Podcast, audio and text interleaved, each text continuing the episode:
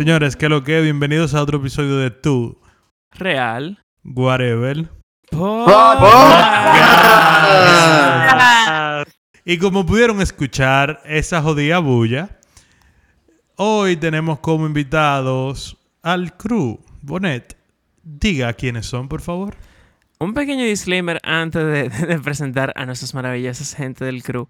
Este podcast se va hoy un poquito más maracatón porque lo estamos grabando como podemos. No todo el mundo tiene como que micrófono y programa de grabación y vaina, pero decidimos hacerlo, como este es el último episodio de esta temporada, decidimos hacerlo con el crew completo y que quede chulo, aunque suene un poquito peor. Con ese disclaimer abajo, como quiera, paso a presentar la gente del crew de Tu Real Whatever Podcast. En primera sala, primera a mi mano derecha, tenemos a Domingo Vicente, el encargado de booking de Whatever. Domingo, dígase algo. ¿Qué es lo que, mi gente? No bulto. Abajo este domingo tenemos a Marianne, la content manager de Whatever. Marianne. ¿Qué le qué? Abajo de Marianne tenemos a Rodrigo Cepeda, el todólogo, el tipo que le decimos loco a esto por favor y él se atreve a hacerlo y no le paran a nada y fue nuestro invitado del episodio pasado, Rodrigo, de algo. ¿Qué lo que, señora? Y abajo de Rodrigo tenemos a Estefan, el diseñador gráfico de Whatever. Estefan, diga todo. Saludos, buenas tardes.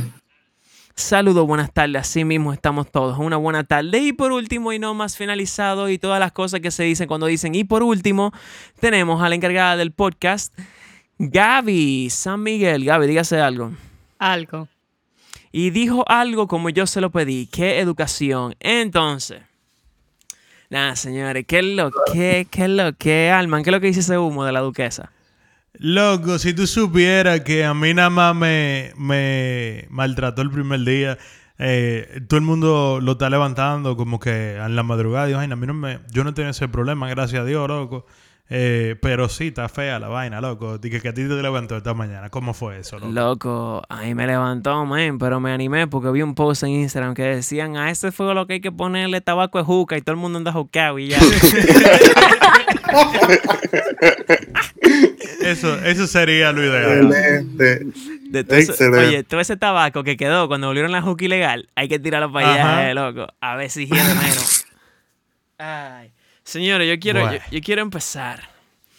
Que todo el mundo, para que todo el mundo hable de una vez así, spicy, para que nadie. No, no, no, no. No. no, no. No vamos a joder a la gente. Antes de que todo el mundo hable, usted sabe lo que es Tu Real Whatever Podcast para el que esté escuchando por primera vez nuestro podcast. Bonet, por favor, explíqueles un poquito. Está tarde. Pero aunque tú te tarde, nosotros Sí. somos gente solidaria. Y te vamos a explicar lo que, de qué consta este podcast. Como ustedes saben, Whatever es una marca que se encarga de impulsar la escena local, los artistas, pero nos dimos cuenta que con impulsar los artistas y su música no era suficiente, por lo cual decidimos abrir Tu Real Whatever Podcast, un show dedicado a abarcar todo lo que rodea el mundo de la música dominicana. Dígase no solo la música y sus artistas, sino también los eventos y todas las otras labores que se hacen con música. Hemos tenido que abogados que bregan con música, hemos tenido psicólogos que bregan con música, hemos tenido productores de eventos, hemos tenido manager, hemos tenido de todo. Y nada, señores, usted quiere saber sobre la música en general, sobre el negocio, sobre el mundo, sobre la industria, tu Real Whatever Podcast es tu mejor opción. Ya. Así mismo, señores. Ahora podemos seguir con tu dinámica en Manuel Bonet. Pues sí, realmente yo estoy improvisando la dinámica en el momento y voy a dejar que siga fluyendo.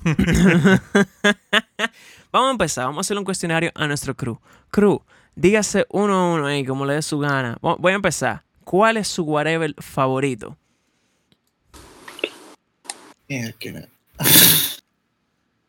Vamos en, vamos en el mismo orden de presentación. Domingo, por favor. De la temporada, ¿verdad? No, de todas las temporadas. Eh, wow. Loco, yo digo, por más crazy que sea, ¿verdad? Que error subcutáneo. ¿Eso oye crazy, sí? Se oye crazy. Loco, ese uno como que más yo he repetido por la música y la vaina, como que me tripea. Ok. Marianne. El mío es el de Gaby de los Santos. Let's go, Women Power. Durísimo. Se lo robó. Es el mío. es el mío, 100%. Sorry. Yo iba por ahí también. O solo Fernández. ¿Y Estefan? Tú sabes que es muy caro. Ah, let's go, let's go, let's Bonetti, go. ¿cuál es el tuyo? ¿Y Gaby? ah, Gaby bueno, dijo- Gaby, sí. Gaby dijo su tocaya. Gaby, eso toca ya. ¿Y el tuyo, Alman? No, no, no, pero dime el tuyo. Loco, yo estoy entre Múcaro y el de Omar. Loco, yo, tú y yo estamos como en la misma página, pero a mí me faltó uno ahí. Múcaro, Omar y la marimba. Ah, la a mí esos son los tres, los tres que están más top. Y Nicola, Nicola. eh, También. Y Nicola fue dura también. ¿Qué es lo que yo digo? Toditos son duros. Whatever son duros. Sí, sí, sí, sí. Han sido, han sido todito duros. Pues sí. Una de las cosas que queríamos comentar con ustedes, eso puede ser el final del episodio, pero lo voy a tirar ahora. Y es que, como dije ahorita, este es el último episodio de esta temporada de Tu Real Whatever Podcast. Lo que queremos hacer en esencia es trabajarlo un poquito más, tú sabes, metiéndole su flowcito, trabajar dos, tres puntos, para venir con más fuerza en lo que viene siendo ya, como quien dice, la segunda vuelta de Whatever, porque ahora mismo en Whatever nos vamos a tomar un break un poquito más largo de lo normal por esto de la cuarentena. Y bueno, queremos venir en fire con todos los proyectos, incluyendo tu Real Whatever Podcast. ¿A- ¿Algo que agregar, Armanda? Eh, nada, loco, que en verdad se mantengan al tanto con las actividades que estamos haciendo durante esta cuarentena, eh, porque no los vamos a dejar caer a ninguno, o sea, los vamos a mantener entretenidos hasta que podamos volver a trabajar. a trabajar bacanamente. Entonces, vamos a abrir la mesa del debate. Como ustedes saben, Whatever se encarga de, hablar sobre la escena y sobre lo que rodea la música. Entonces, como estamos viendo en estos últimos años, la escena ha crecido muchísimo. Yo quiero saber qué opinan el crew, nuestros invitados, ¿verdad? y nosotros sobre el crecimiento de la escena. ¿Qué ustedes creen que va a pasar? Vamos a ser fantasiosos, digo, de que vamos a tirar de que bola, piedra a la luna, por así decirlo. ¿Quién va a ser el primero que se va ahí fuera? ¿Qué sé yo cuánto? El diablo. ¿Cómo? De verdad, qué sé yo, podemos irnos a los Fokker. Yo puedo dar mi opinión, por ejemplo. Yo creo que la escena está muy heavy. Yo siento que el key principal, que es lo único que le, va a le- le puede faltar a la escena, es cómo se va a ir integrando este género de música, este, este- no género, ¿verdad? Este movimiento musical, cómo va a, a ir integrando a las masas. Tú sabes, en el país.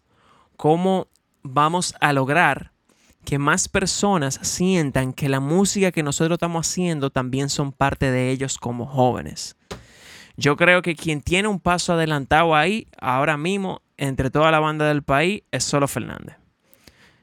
Yo con el que más siento eso, de diferencia de público, mucha más variedad de público en los conciertos y como un fanbase más o menos ya bien fijo, de mucha gente diferente, es Sólido. Only Fernance. ¿Qué ustedes creen, Sí, chiquitas? Estoy de acuerdo. Yes. Yo no quiero bajar como hater. Baja hater. No, tú puedes dar tu opinión. yo tengo una perspectiva de la escena musical muy caótica. No, yo siento que muy unpopular en ese sentido, porque aunque sí se está creciendo, yo aún siento que ay, hay mucha falta limitante. unión. Sí, es eso. eh, óyeme, es una comunidad tan pequeña y hay tanta personas haciendo música, pero aquí la gente no colabora. Aquí la gente no hace música juntos. Aquí la gente en los conciertos, si no son la misma tres bandas, no, no hacen apoyo, no. Hay muchos artistas que tienen mucho talento, pero ay, no sé, son mucha vaina. Ya, ya, me voy a callar. No. Sí, sí, no. Realmente para esto que te, te pase, o Gaby, es para eso mismo, porque realmente yo comparto comparto ciertas ciertas eh, cierto punto de lo que tú dices, porque realmente en mi parecer eh, aunque se estén se esté uniendo la escena, todavía le falta ese ese toquecito de de no sé si si es hermandad o qué, pero eh, como que muchas veces, no solo lo- los artistas, sino el público, eh, en vez de, de decidir y apoyar a tres bandas diferentes en una semana, eh, o lo que sea, en- por no pagarle 300, 500 pesos, que no es nada, eh, prefieren irse a beber eso de cerveza. Loco, si es un amigo tuyo, por lo menos, eh, pasa, loco, un rato. Dale esos 500 pesos que quizá a ti no te duelen. o esos 200 pesos, porque 500 pesos es un caso extremo, ¿verdad? Pero, Sí. loco, realmente aquí las taquillas se están cobrando todavía de que a 300, 400 pesos. Y cuando tú pasas de 500 pesos, la gente se vuelve loca. Dice, pero él Sí. está loco, ¿cómo él está cobrando 500 pesos? Ni hay Exacto. incentivos tampoco. No, porque no hay Aquí no hay cultura de apoyar lo local. No, para No, nada. Aquí Pero- todavía hay Pero- un estigma de que lo local no es mejor o no es tan bueno como lo que hay afuera y por eso es que la gente todavía está como medio escéptica con pagar 500 pesos por ir a ver a alguien.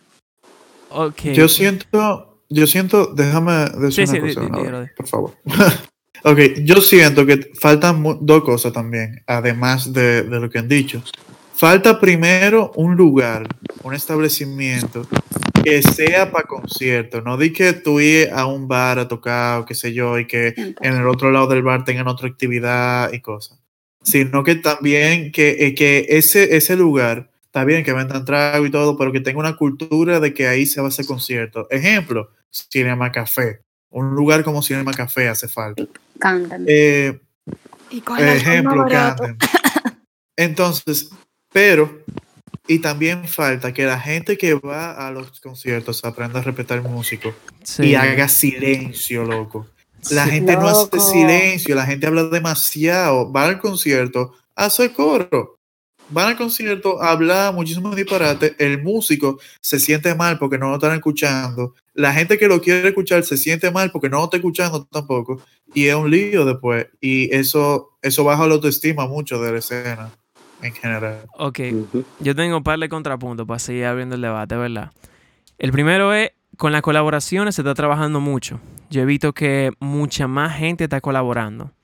Están haciendo track entre ellos. En estos días yo vi a, a Inca tirando un track con La Fontaine. Eh, vi que Elena, que Elena Dardelet, que no pensé nunca que iba a ser un, di que un collab con Sí. Medio Piki. tiró un collab con, con Medio Piki.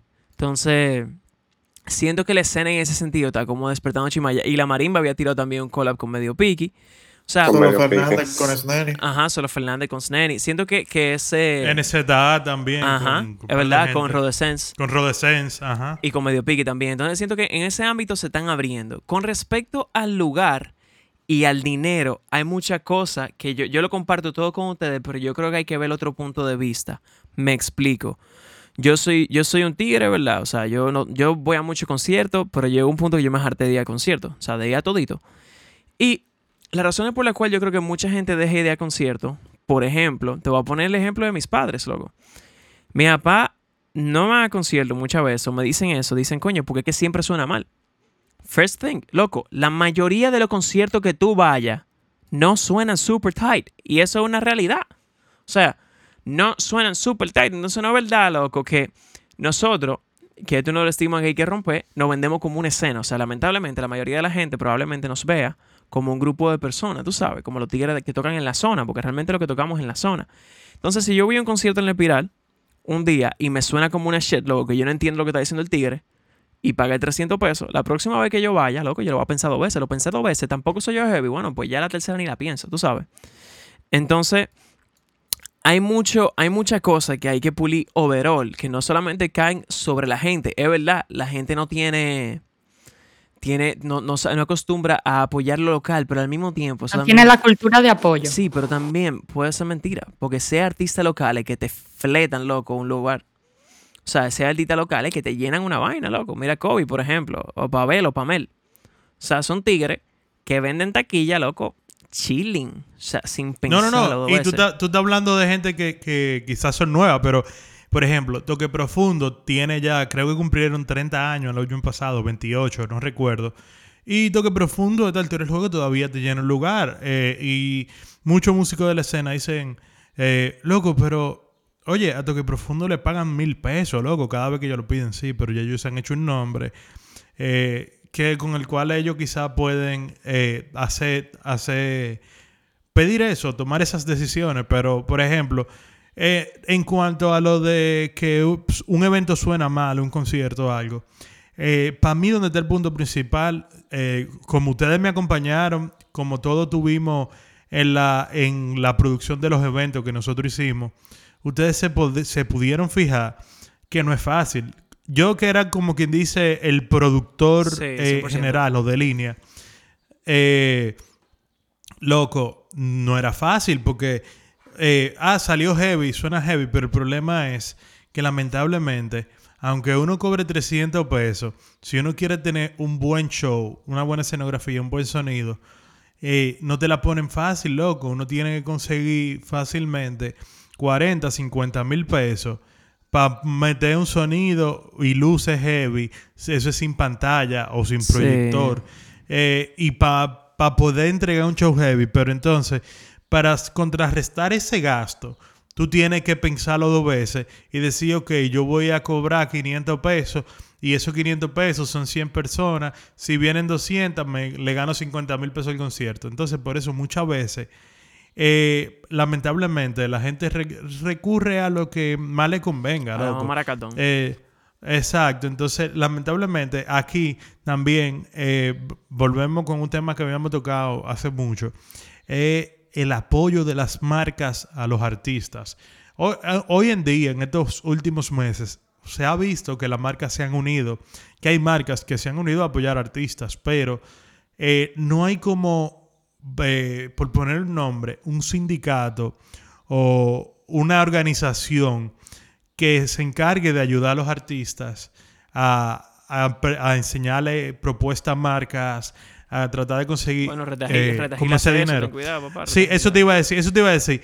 Retajila lo hace, pero, por ejemplo, eh, Retajila es un poquito eh, más ellos lo hacen, pero con, música que es más local, por así decirlo. Por ejemplo, eh, si creo que si un proyecto como el de José Jacobo o el de Isaac Hernández eh, van a pedirle apoyo, ellos se lo dan por el tipo de... Ah, no. Eh, no recuerdo cómo es bien, pero yo sé que es... Ellos apoyan a todos los músicos, claro que sí, pero específicamente es como a, los artistas que se, se enfocan en lo género y ritmos locales. Sí. Hay, eh. yo lo que decía era que Retagila sí se encarga de guiar a la gente con patrocinio, porque han hecho talleres e invitan a los a los artistas, pero desde el punto, para jugar el abogado del diablo, ¿verdad?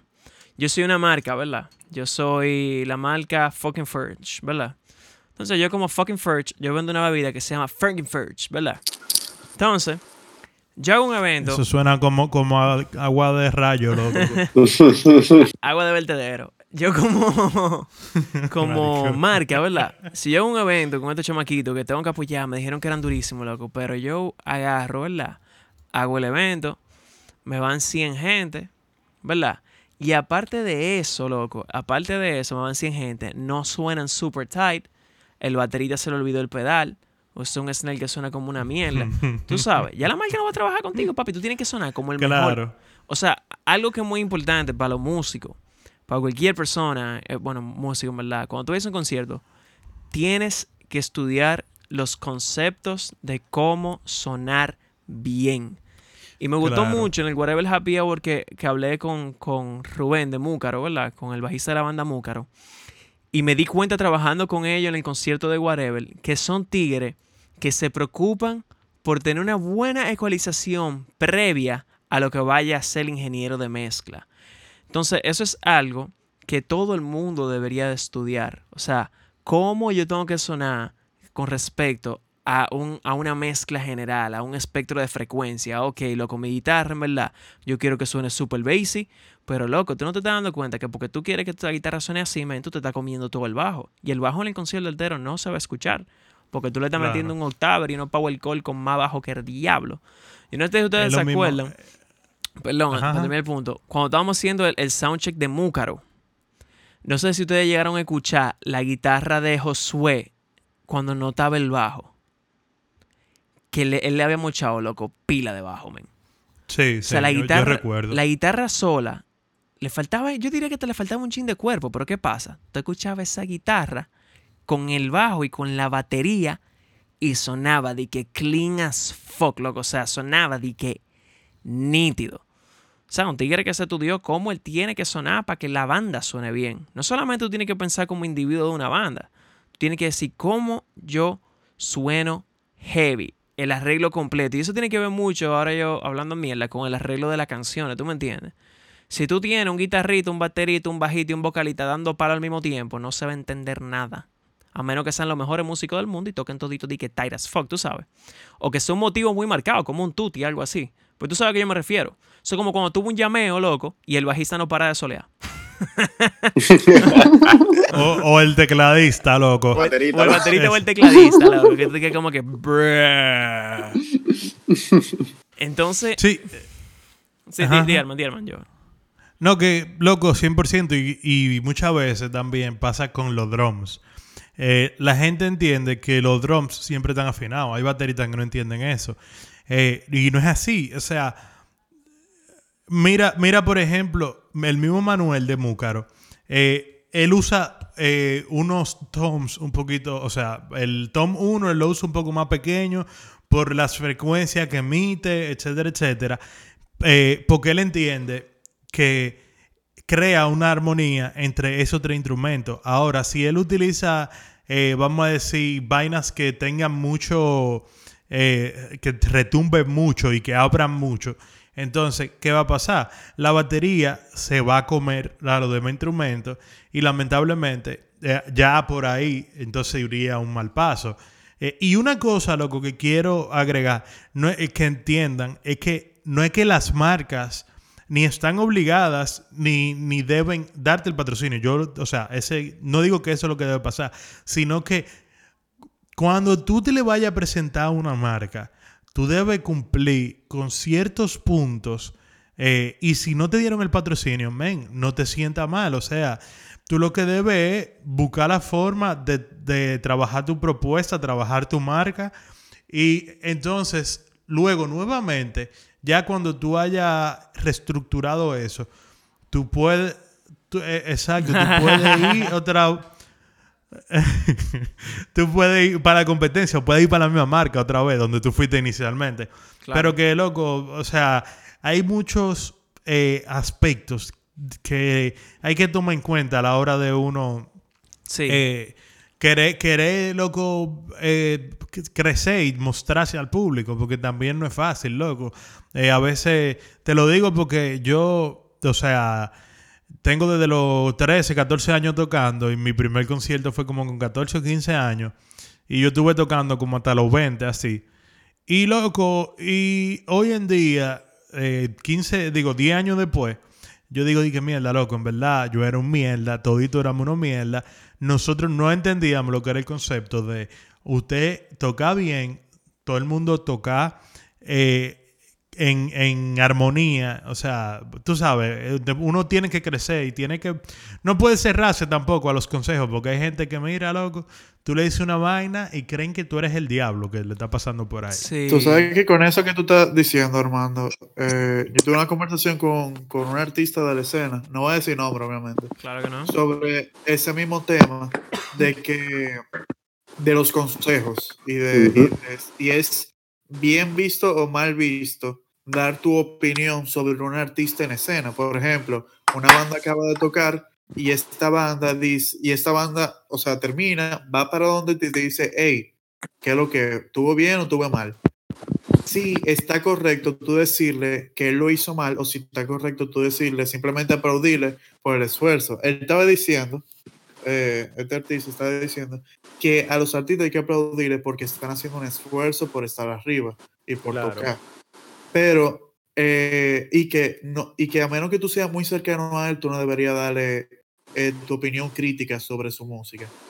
Bueno, yo... Para mí, para mí, para mí Ajá. Déjame terminar la idea rápidamente. Eh, para mí, realmente, él tiene razón en algunos puntos, pero yo siento que si él va para donde ti y te pregunta que qué tú pensaste de su música, eh, es porque él valida tu opinión. Y tú decirle que está bien simplemente por el hecho de no herir sus sentimientos, eso está mal. Hay que decirle los errores. Es que tú le estás tú le estás hablando tú le estás hablando mentira, básicamente. Tú le estás hablando mentira, no básicamente. Tú le estás hablando mentira y en su cara. Yo le agradezco a un, a un amigo, eh, Alberto Bustamante, loco, el bajito de Cat Lady, que un tipo, mira, que es sincero y te dice la cosa como tiene que decírsela, y a Jonathan Baez, que es mi luthier, porque en los conciertos Solo Fernández, cuando hay algo que suena mal, eh, si él no quiere decírselo a los muchachos, usualmente eh, es a mí que me lo comentan y yo se lo comento a ellos. Eh, y yo siempre busco como ese feedback de las personas que tienen eh, cierto conocimiento y criterios que yo sé que me pueden ayudar a, crecer el proyecto. Por ejemplo, al, mismo Alberto, cuando eh, hicimos el evento de Veo Veo, eh, yo le pregunté cómo se sintieron, que sí, ok, y después yo le dije, mira, lo único que, que sentí fuera de, de lo que sea fue esto, esto y esto. Y loco, las cosas hay que decirlas claras porque eso es lo que te ayuda a ti a crecer como artista y a mejorar eh, en tu sonido y en tu performance. Entonces, que yo venga y le diga a Rodrigo después de un concierto, de loco, muy heavy en verdad, muy heavy, y me vaya por ahí así.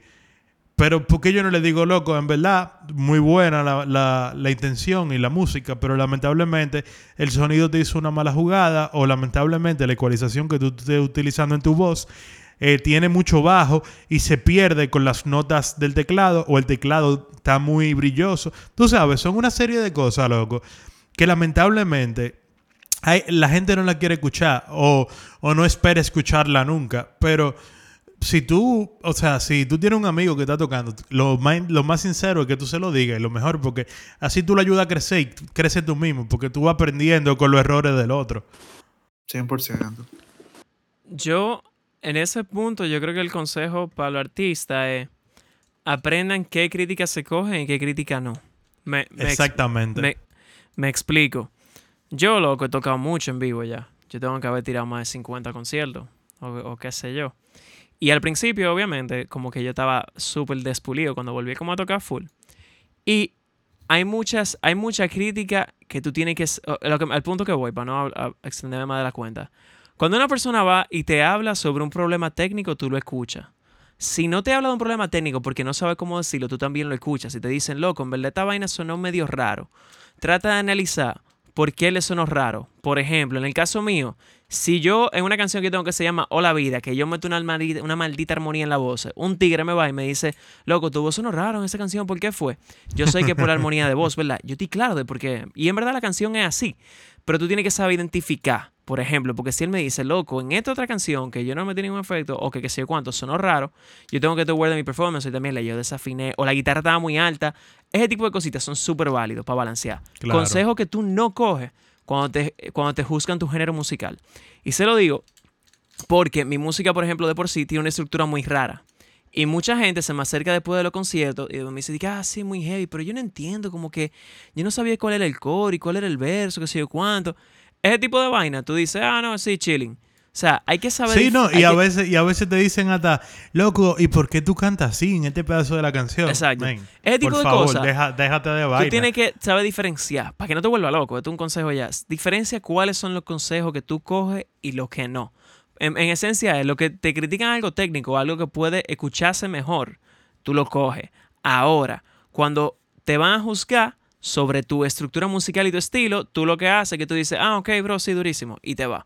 Entonces, sí, consejos, cuando te quieren dar que consejos creativos exacto, para tu, para tu música. Tú deberías ponerle como estos soniditos, vieja. That happens every, every time. Entonces, siguiendo en esta línea, señores, yo quiero saber la opinión de ustedes.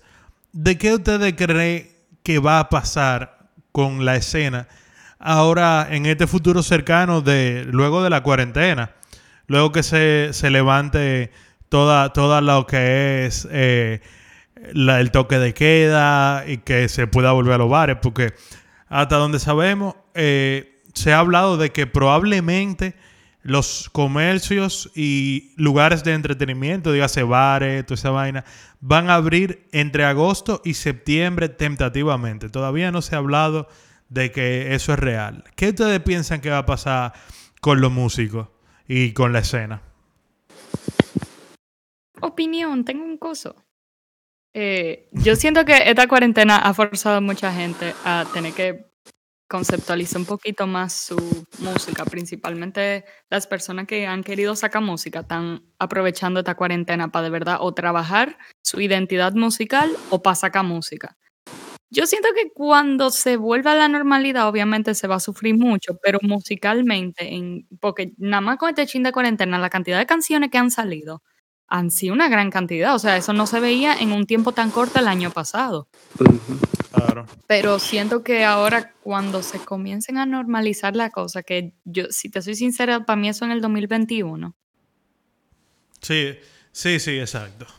Yo estoy de acuerdo, pero son otros 500. Sí, son otros 500. Eso, ese es otro tema para otro día. Eh, pero siento que muchas personas van a aprovechar, hasta el mismo Rodrigo, que sacó muchas más canciones, me imagino que también va a sacar más canciones, más personas que trabajan o con whatever o que han trabajado con nosotros van a poder sacar más canciones. Entonces puede que haya un influx de artistas sacando más, más música, pero ya de performance wise, no sé. No lo sé, Rick.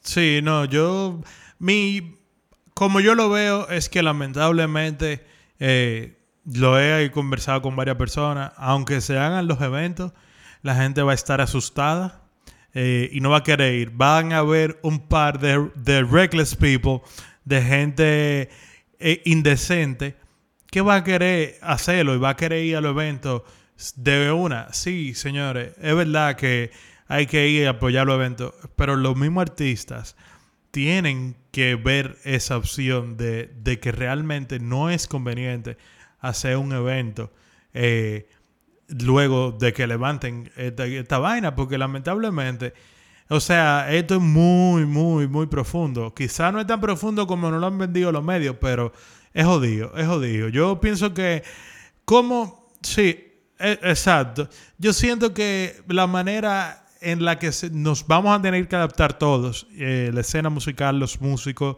los creativos, todo creo que nos vamos a tener que eh, seguir adaptando durante tres, cuatro meses más después que la levanten de manera digital.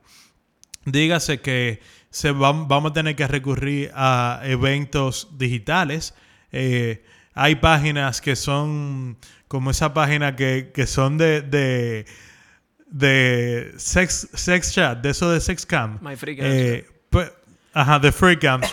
bueno, no son, no, no son, no son free cams, loco. Son, esto es una página donde tú haces un evento de manera digital y la gente, si te quiere ver, tiene que pagar eh, X cantidad, un monto X que tú le pongas para poder ver el concierto eh, y para poder, qué sé yo, hasta, hasta hablar contigo por ahí siento que vamos a tener que, recurrir a las sesiones en vivo eh, o hasta a grabar o hasta a grabar conciertos en vivo. Dígase, ok, eh, loco, mira, yo no puedo, yo no voy a poder eh, hacerte concierto por esto, pero vamos a grabar un concierto en vivo y vamos entonces o un OnlyFans o un Patreon o, o un Indiegogo o vainas así por el cual, eh, o GoFundMe, plataformas por, por el cual la gente te apoye y con ese apoyo tú le puedes dar material para atrás como un concierto, una sesión en vivo, una que otras cosas. Sí. Eh, sí. Porque realmente, loco, yo no, no creo que se pueda volver a, hacer, a asistir a un evento como he hablado con algunos productores de eventos y algunos eh, eh, organizadores que hasta el 2021 fácilmente, hasta, hasta primavera del 2021. Sí, eh, sí, realmente yo creo que un momento para, lo que, para que los artistas, eh, los músicos, ¿verdad? Hagan más o menos un pequeño rework en su, en su, vamos a decir, calendario de trabajo, tú sabes. Hay que encontrar nueva dinámica en la que podamos participar constantemente y en la que podamos tener ciertas interacciones con, con las otras personas, porque yo soy uno que no voy a ir a un concierto en mucho tiempo, o sea, yo no voy a, no, a coger esa manita, me iba a quedarme en mi banda, yo no quiero hacer conciertos, voy a tratar de hacer conciertos digitales y mientras más bacano mejor, porque lo irónico es que al mismo tiempo que en ese sentido, que realmente es una de las mejores generaciones de ingresos para los músicos, incluso para los músicos que viven de tocar, porque nosotros estamos hablando de nosotros que hacemos nuestra música, los artistas que normalmente tienen side hustles, ¿verdad? Pero hay muchos músicos, locos que lo que viven es de picota, viejo. O sea, que lo que van es a hacer picota. Eso es realmente lo que lo tiene mucho más fuerte, loco. Y hay que, hay que tratar de expandir el, tu vaina como artista y como trabajador. Tú vas a tener que buscar otra forma de, de cómo tú vas a generar income y otra forma de tú mantener un contacto con tus fans, quizá alguna otra actividad, un stream cada cierto Eh, tiempo, un qué sé yo cuánto, Exactamente. sacar más música. Espectros, eh, ese espectro Loco. creativo, ampliarlo, loco. Digo domingo. Claro. ¿Se escucha? Sí, sí. Ok, siguiendo la, la línea de, de Gab, yo entiendo que todo este proceso de cuarentena ha ayudado mucho en cuanto a la relación de los artistas con, con sus seguidores. Y eso se ha logrado a través de, de las redes sociales. Una- Un Franklin Calderón con los el mismo Bonet con los lives que hace en YouTube, eh, Whatever también como plataforma. Entonces yo entiendo que eso es algo que, que se ha aprendido en el proceso y que definitivamente se va a tener que, que mantener, porque o sea, al final está dando resultados, creo yo. Sí, sí. Ven acá. Ahora que estamos hablando de eso de redes, y aquí tenemos dos gente que trabajan full con redes, ¿qué ustedes creen?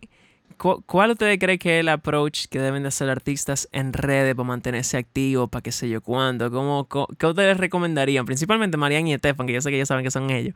¿Qué ustedes le, le- si usted estuviera manejando una página de un artista en sí, ¿cuál sería su plan para mantenerse activo durante lo que queda de, de este periodo irregular? ¿Quién quiere ir primero? Eh, Ya. Yo puedo ir primero. Ah, bueno, dale. Ah, bueno, dale. No se maten tampoco.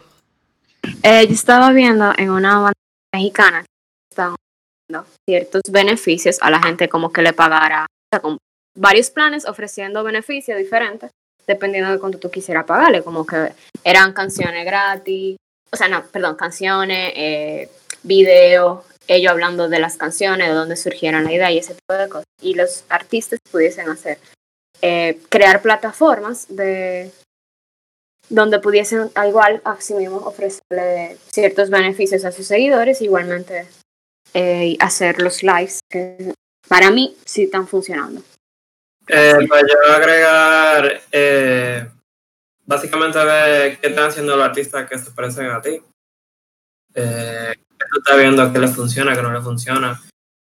Eh, qué puede ser interesante para tu público, qué, qué conoce, qué no conoce tu público. Eh, y entender a tu público de que, ok, si tú sabes que a las 6 de la tarde todo el mundo está en Instagram, tal vez ahora no es la perfecta para ti intenta otra hora, un día, prueba y error, pero conectar. Yo, yo estoy de acuerdo con eso y realmente también agregaría como que eh, abrirse un poquito más al público, porque por ejemplo hay muchos artistas locos que solo son eh, música eh, y ya. O sea, tú Música y foto. creo que ese, eh, exacto, creo que ese contacto de que de que el público te conozca un chismá, de saber quiénes son los integrantes, de saber qué está pasando con esos integrantes, quiénes son, qué hacen realmente, crea un bond un poquito más profundo, loco, más, más fuerte con tu, con tu eh, base fan. Porque eh, fan base.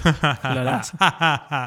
Eh, pero básicamente, loco, es eso, es buscar la forma eh, diferente, o sea, una forma diferente de conectarte con tus fans. Porque aunque la que tú tienes siempre te funciona, lo bueno de, de este momento, de esta etapa, es que te permite conocer eh, eh, nuevas formas de tú poder llegar al público, de poder mostrar quién tú eres. Loco, y hasta, y hasta poder enseñarle vainas diferentes a la gente. Sí. Eh, porque. re- Ajá. La semana pasada, la gente de Falls, ellos agarraron un live en Instagram y enseñaron muchísimos tracks de, can- de las canciones de modificación Sí, yo lo vi. o versiones de las canciones que no salieron, que había muchísima vaina perísima.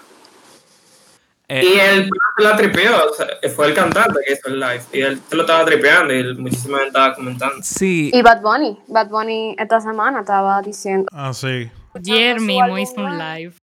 él hizo un live hablando de su álbum y en cada canción él decía, no, yo te lo creé haciendo esto y esto. Entonces como que la gente tal vez no sabía eso. Yo no lo sabía, por ejemplo.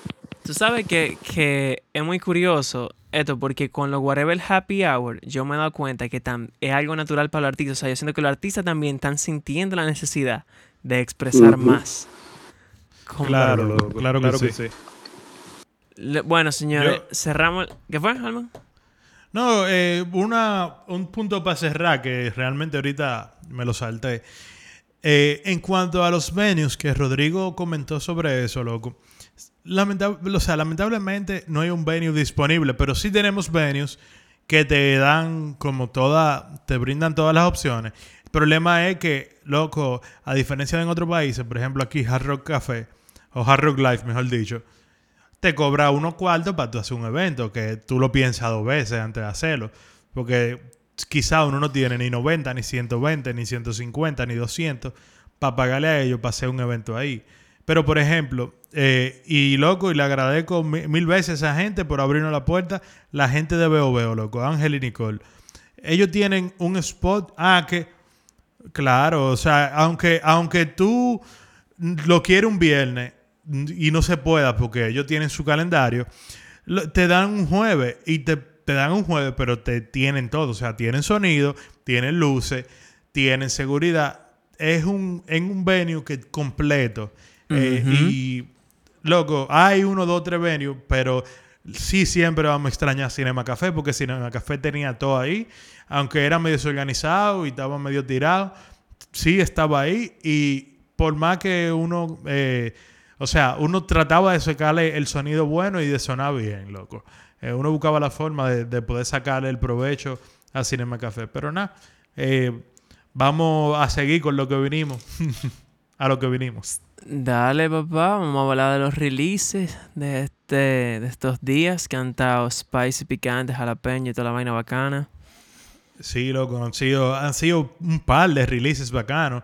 Eh, y creo que, creo que inclusive para esa gente que tenía pensado hacer eh, releases para estas fechas, o sea, para los meses que hemos estado trancados, eh, le ha convenido un poquito más que, que lo que quizá que lo que ellos pensaban. Hay gente que quizás se trancó un poco, eh, pero yo siento que sí, loco, que realmente eh, es bueno que, que hayan, que estén estos releases.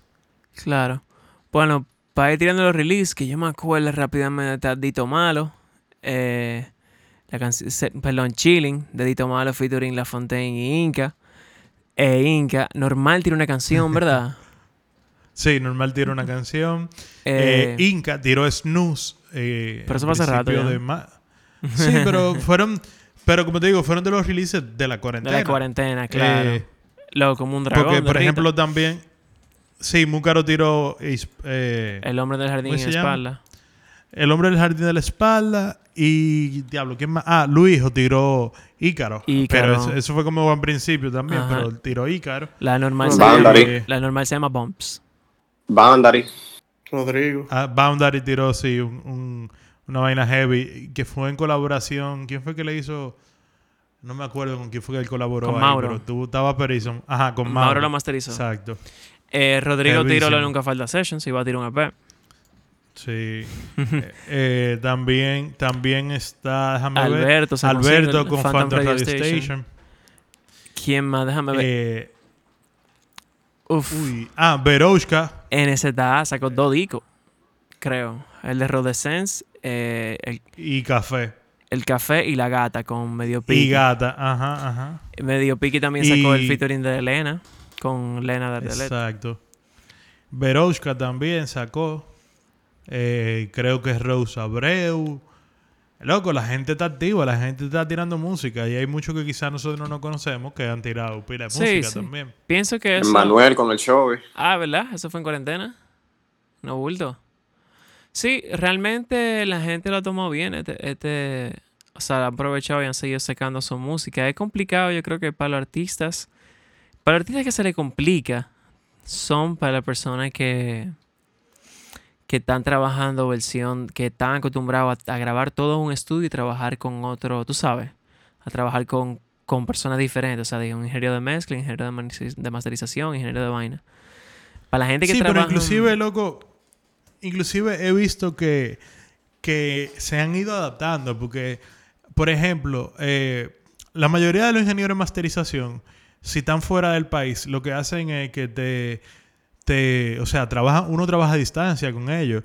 Y con los ingenieros de mezcla, eh, algunos también. Y lo heavy es que ha estado pasando eso. eh, y, loco, la gente, o sea, qué bueno que, ah, lamentablemente, pero es bueno que haya pasado para que la gente se vaya acostumbrando un poquito y, y vaya conociendo, loco, otra forma de trabajar, porque a veces un ingeniero de mezcla eh, tiene que irse a, a trabajar fuera del país, pero tú, o sea, pero se te, se te atrasa tu trabajo porque él se fue a trabajar o hay que extender las reuniones o moverlas. Y quizá, loco, eso es una forma de, de ah, poder trabajar a y distancia. quizá el ingeniero de mezcla no quiere tener un altita arriba de él todo el tiempo que él está trabajando. Altita, entienden esa vaina, tienen que confiar en su tigre que mezcla. Va a trabajar más tranquilo sin ti arriba de él. Fight.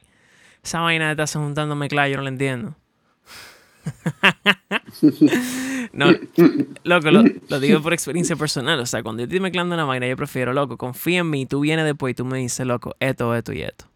Pero cuando me dicen que, loco, yo puedo ir cuando tú estás mezclando, y le digo, loco, en verdad no, bro. ¿Qué es lo que? Loco, claro, inclusive, inclusive lo que mejor funciona en ese tipo de casos, con la gente que yo he trabajado es, ok, mezcla eh, lo que tú crees que debe ser, yo te voy a mandar una lista para atrás, eh, me manda el otro cambio y después entonces, si hay algo que no me está cuadrando, nos juntamos para yo decirte que lo Es lo mejor, loco. Pero eh, sí, siempre Tú- va a ser así. Y, Y tú sabes que también es esto. Yo creo que es una oportunidad, señores, para que la gente empiece a desarrollar ciertos skills. Principalmente el de captura. O sea, loco, tú querías sacar un álbum, bro. Y tú no lo ibas a sacar. Pues tú lo querías grabar en cualquier estudio que cerró porque es presencial, por así decirlo. Viejo, si tú tenías 50 mil pesos hacer eso, yo lo que tú vas a hacer. Tú vas a agarrar esos 50 mil pesos. Te vas a comprar una Polo Arrow, ¿verdad? Ya, y gástate 400 dólares. Loco, déjame- El día ni- eh, Perdón, ¿cuánto fue que yo dije? 4 mil pesos, 40 mil pesos, ¿verdad? En total, ¿verdad? Oye, cómprate un micrófono, un Rode NT1A, una vaina así, que no tiene que ser la gran vaina. Y five, five, five, five, que tú vas a hacer una canción que va a sonar de pinga. Entonces, la gente se tiene que empezar a fundir ya, loco. O sea, esta es una invitación, señores, graben sus vainas. Después ustedes van aprendiendo y, y lo mezclan después. Y ustedes se pueden encontrar con un método de trabajo que quizá no suene igual, pero quizás sea tan más heavy la canción por la libertad que tú mismo te estás creando. Y, y hay que seguir sacando vaina, loco. Hay que empezar a llegarle a otras mierdas, en verdad. Pone quitándole trabajo a los productores. Es, una, es una realidad, ¿verdad?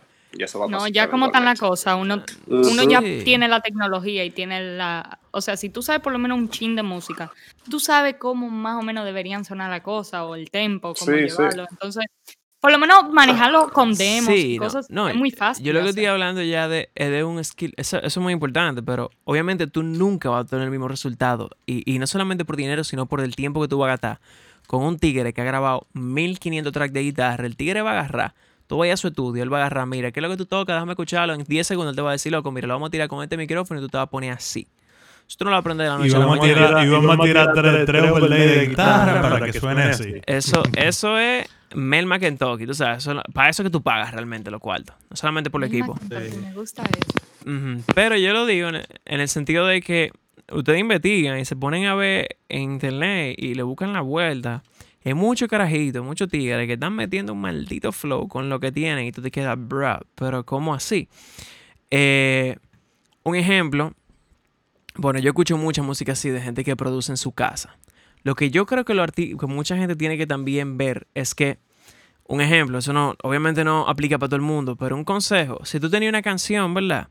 Que era totalmente acústica y tú la querías sacar en cuarentena, no, sácala después cuando tú puedes ir para un estudio, pero quizá tú puedes escribir una canción que la mayoría de los instrumentos sean sintéticos.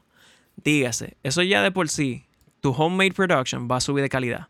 Si todo lo que tú lo estás haciendo con samples y con sintetizadores que tú bajas de internet, ya. O sea, la diferencia de tú capturar tú mismo a tú utilizar instrumentos digitales que suenen heavy, loco, es de que del cielo a la tierra.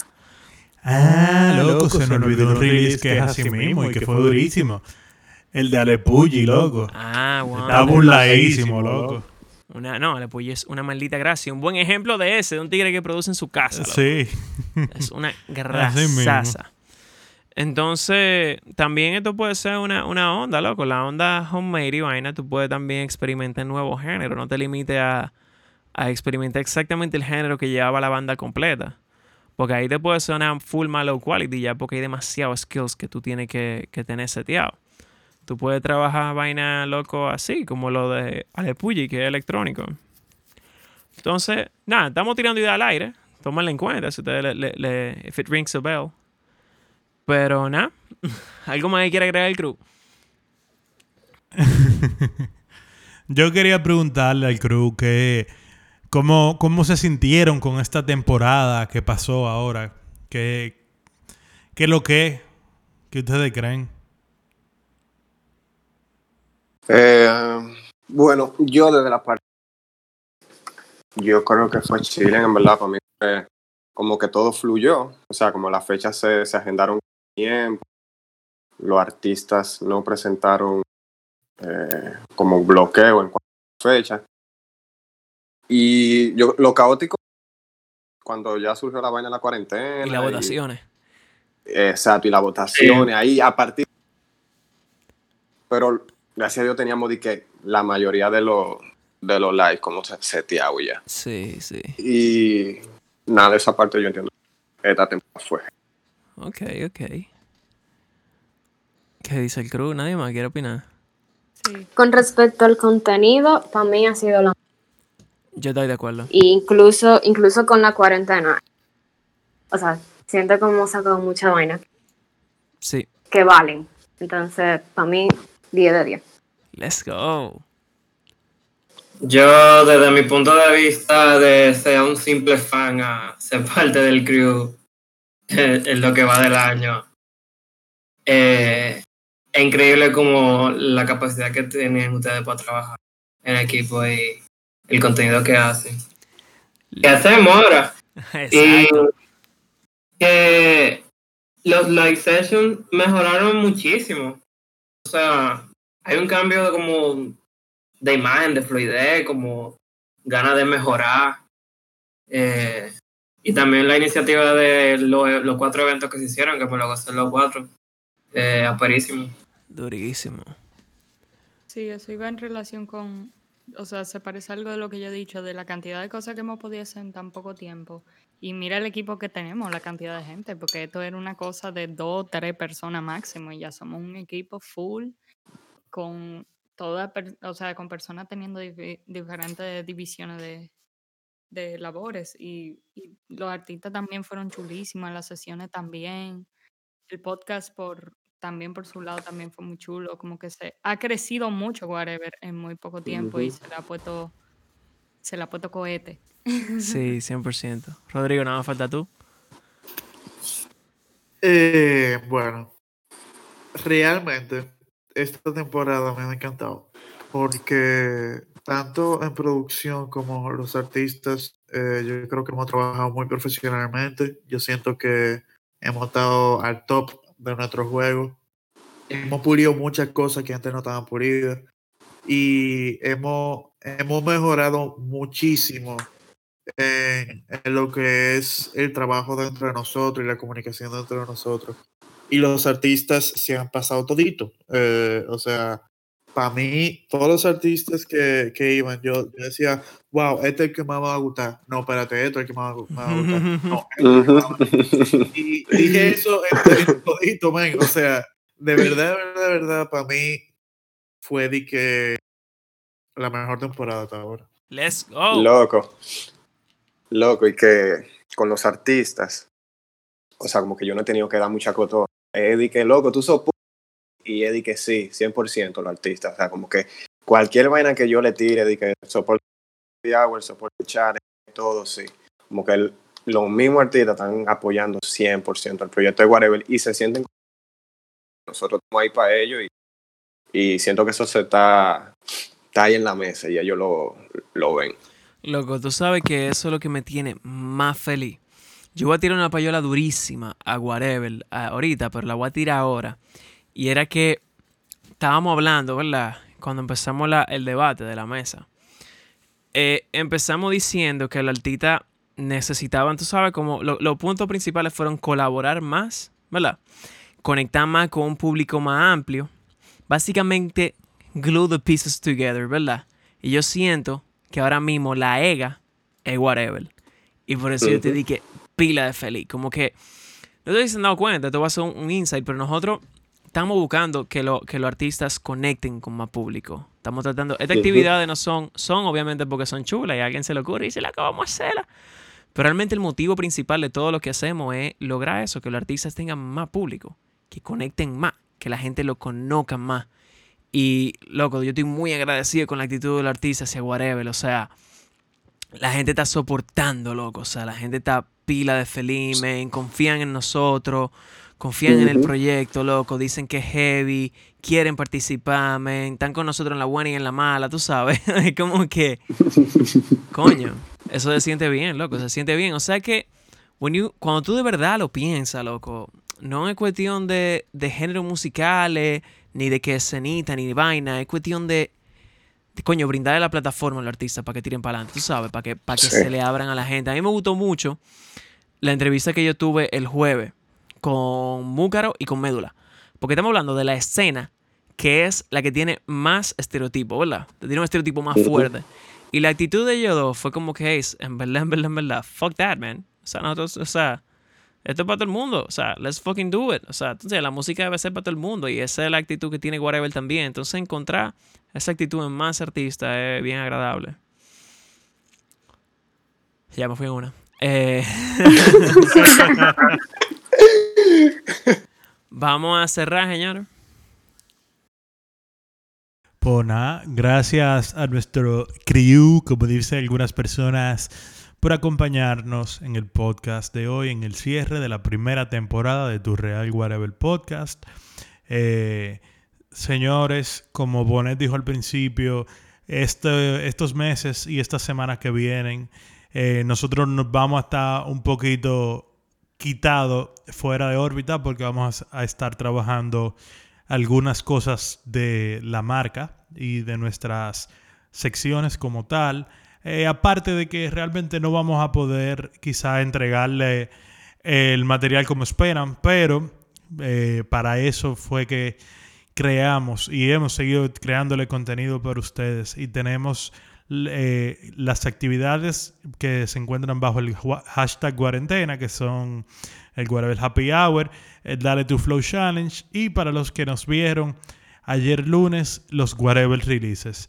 Eh, nada, eh, yo creo que los meses a venir y lo que trae este año 2020 son, son mejores vainas, eh, mejores Qué linda palabra, bro. Mejores, vainas. ¿Verdad que sí? mejores, mejores oportunidades y experiencias. Qué momento me motivo, eh, Sí, loco, sí.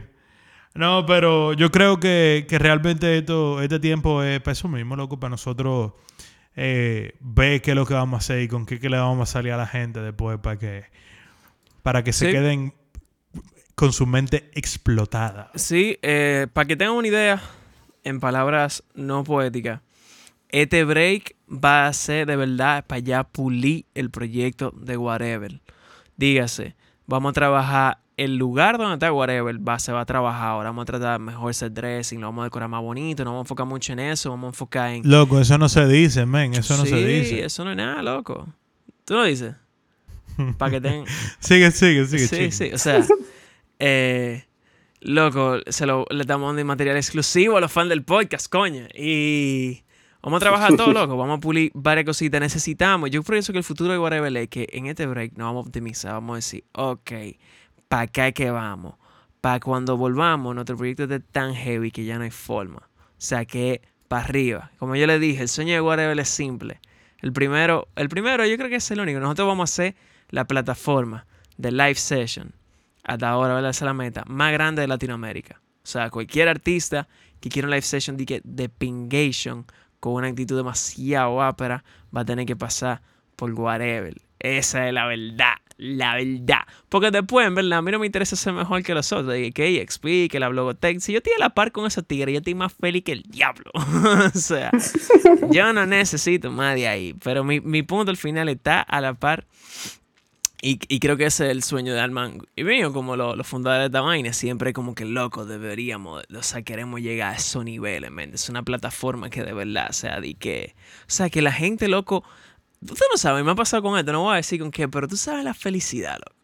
De cuando la gente te dice, loco, de que mierda, en verdad, yo soporto más la versión de Whatever que la de verdad. O sea, no quiero, no quiero darle, darle tijera a nadie.